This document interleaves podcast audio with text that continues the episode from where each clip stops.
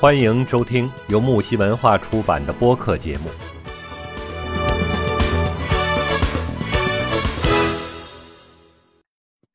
Hello，大家好，欢迎进入木西文化直播间。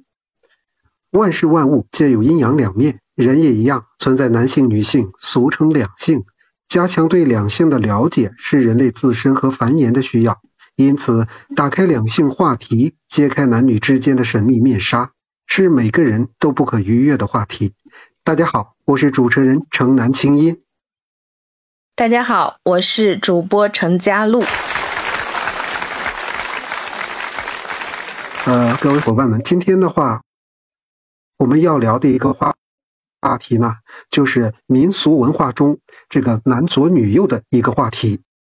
那可能大家都很清楚啊，像男左女右这一个规律呢，似乎是渗透进了我们生活当中的方方面面啊，包括逛公园时候呢，如果我们想方便一下，那么便会发现公共厕所的布局就是这种男左女右的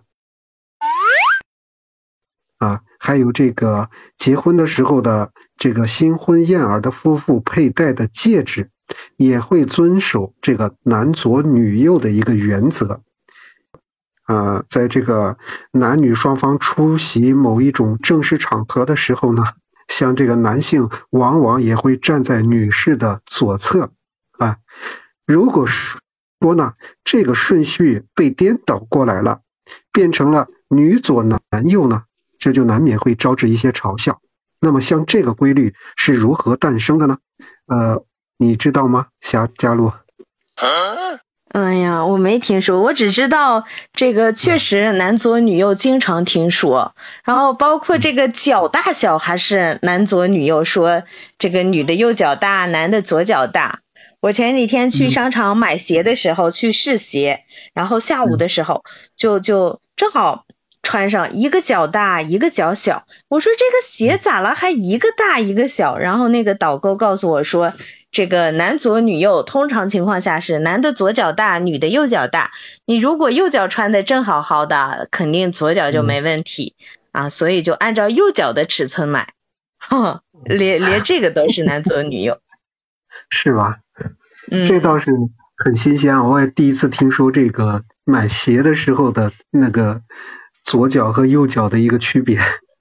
对，对，那那这个规律经常听说。那那到底是怎怎么诞生的呢？嗯，啊，怎么诞生的？这个要从这个很久很久以以前 说起。Long long ago。行，那我们继续说。男左女右这个脚这个鞋子这个我是第一次听说，而且我也从来没觉得我左脚比右脚或者是右脚比左脚要大。从来没有。反正我下午去试鞋的时候就这样的，导购就告诉我说男左女右，男的左脚大，女的右脚大。然后我试了一下，确实是右脚这个穿上鞋会比左脚紧一点。哦，是他的心理暗示。好吧，好吧。嗯，难道我又被忽悠了吗？呃，我不知道，反正我从来没听说过，当然也可能是你是对的，很有可能。嗯，对，他也是有这方面的说那个就是男的左边坐左边，女的坐右边，是吧？嗯嗯，对，通常的话是这样的。这个是相对于谁呢？是相对于自己呢，还是相对于就是别人看呢？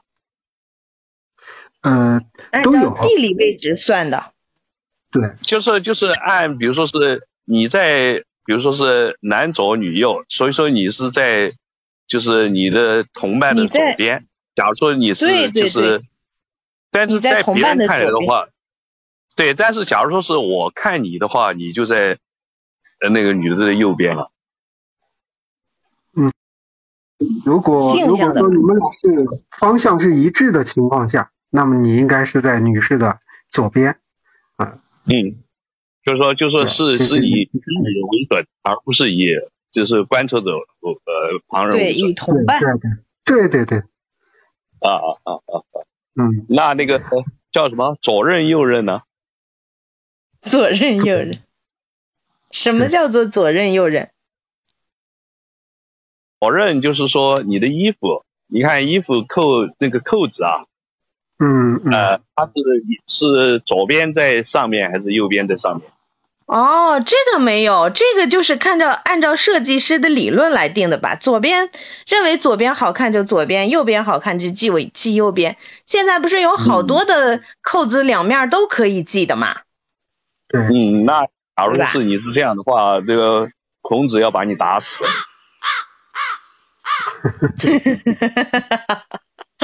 呃，因为这个华服应该就是就是对左任，然后是满子，满子是右任。嗯，男子是右任，女女对女女的华服，就是说然后这个是区别华夷之分的，就是一个很重要的一个措辞。对对对对。啊，你看这个南国女右，其实他的这个学问是很很很很源远流长的。这个应该是在我们华夏子孙老早以前就有这样的一种文化讲究。对，所以说你要是说说这个，所以说，但是现在大家都不呃，就是不予考虑了。这个什么男，不是大家都无所谓了。但是以前是分的非常清楚的。对，华夏是礼仪之邦嘛。在很早以前的时候就有这样的一个，不知道吧？其实就是都是孔子干出来的事儿，也不是跟以前可能以前也不一定有这个关系。但是孔子修那个周礼嘛，所以说他就一定要要所谓的周礼。其实周朝的时候可能没有这个，但是不管怎么说，孔子说的周朝其实是，所以说就有。对，就就周礼就是这样的。嗯，是这样的，对对。你像这个男左女右，其实它是在这个啊很久以前呢，就是天地处于混沌之中的时候，盘古大神诞生于混沌嘛，又凭借一指一己之力开辟了混沌，顶天立地六万余年，就是造就了这个寰宇和大地。在这个盘古大神羽化后，他的肉身就化作这种天星辰、四极五岳。江湖就是江海湖泽及动物植物嘛，像这个时候呢，这个里边就有这个先民自然的这个信仰的一个成分，在这一个神话对我们的这个研究男左女右这个规律上，呃，也是提供了一个很多的一些参考资料。啊，你像这个五运历年所记载的这个远古的日神帝俊和这个月神长息。便是盘俊的话呢，是盘古大神的左眼；而长息的话呢，则是盘古大神的右眼。可以说，这便是一个男左女右，就是这个这个规则的原始出处。你像除此之外的话，男左女右这个规律，其实也是符合古人的一个哲学哲学方面的呃观念的啊。对对。嗯，好多就是古代这个先贤认为啊，万事万物皆是在阴阳调和下形成的产物。嗯，我们通常这个会说，哎，这个做那个易经八卦的时候，好多写阴阳阳爻是吧？啊，然后会会有这个阴阳最直接的体现，说大为阳，小为阴，长为阳，短为阴。上为阳，下为阴，左为阳，右为阴，刚强为阳，柔弱为阴，这种就是都是双面的，对吧？对对。对，在基因的作用下，男女往往会这个拥有截然不同的性格。通常情况下，就是男的普遍会较为刚强，女的呢则这个温柔一些啊。所以就是男性代表着阳，女性代表着阴。啊，就是这样的。对，就是从那个时候开始分下来的一个礼仪嘛，那个时候的一些礼仪习俗文化吧，这就是从那个时候开始呃分下来的啊。你像这个霞加路啊，呃，你知道不知道？就是关于男女的一个规律，呃，也存在着另外一种说法。嗯，就是男左女右的这种规律，其实讲讲 还是存在。就是咱们这个呃，咱们这个咱们国家的这个中世纪啊，就是长达两千年之久的时候，其实人们是讲究的是尊卑有序。古人呢是将这个南视作为至尊，将北呢视作为败者。所有的这个皇家的建筑方向啊，它都是正南方，只有说是监狱的大门才会朝北开放。那你像除此之外的话，呃，表示方位的左右也有高低之分的。你像古代的龙椅都是坐北朝南设计的。呃，在皇帝的这个眼中的话，啊，东方它代表的其实就是左，所以说。古人呢一度是将左视为最尊贵的一种方向，嗯，就像这个以前古书里边啊，就是三国时期的那个孙权嘛，啊，我不知道你了解不了解孙权？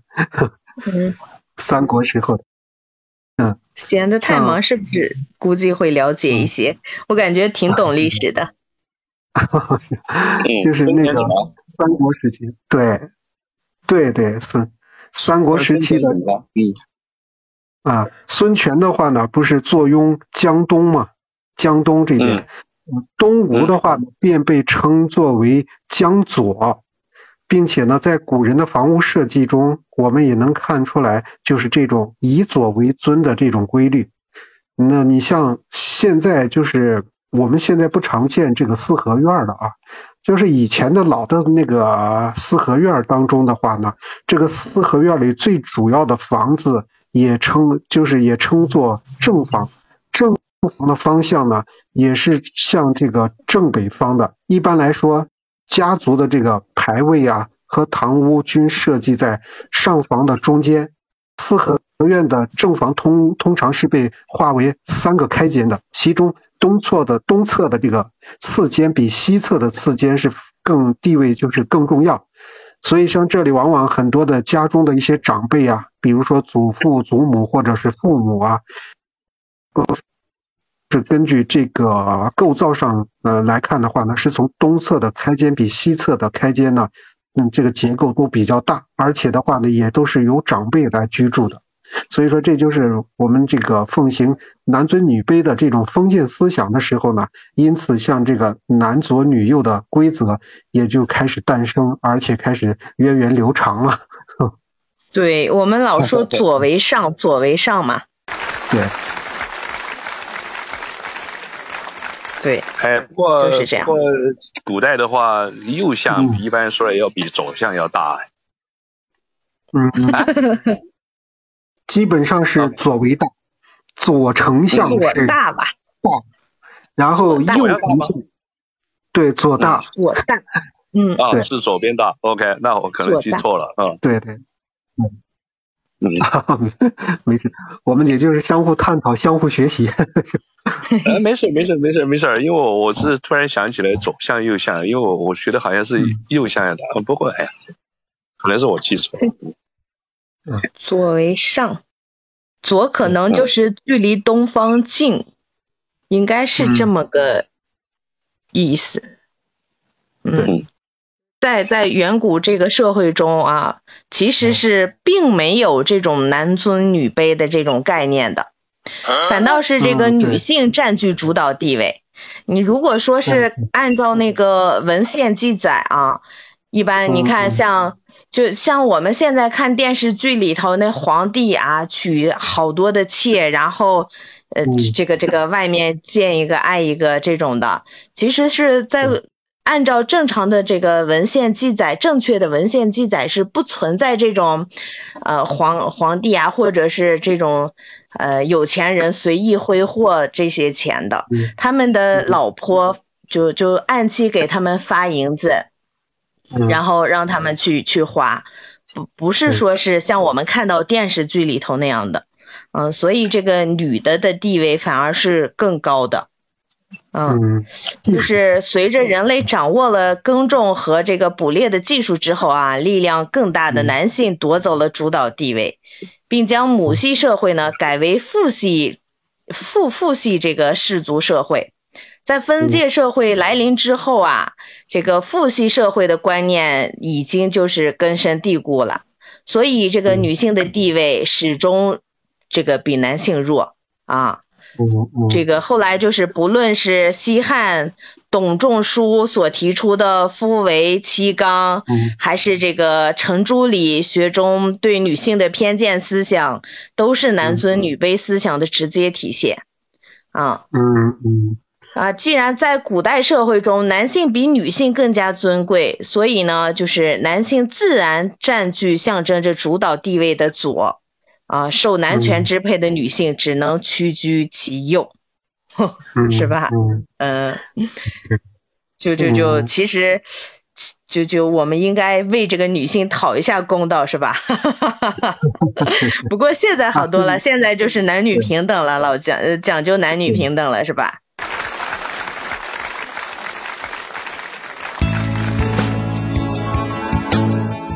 节目告一段落，精彩仍将继续。喜欢的话，请订阅、评论、转发哟。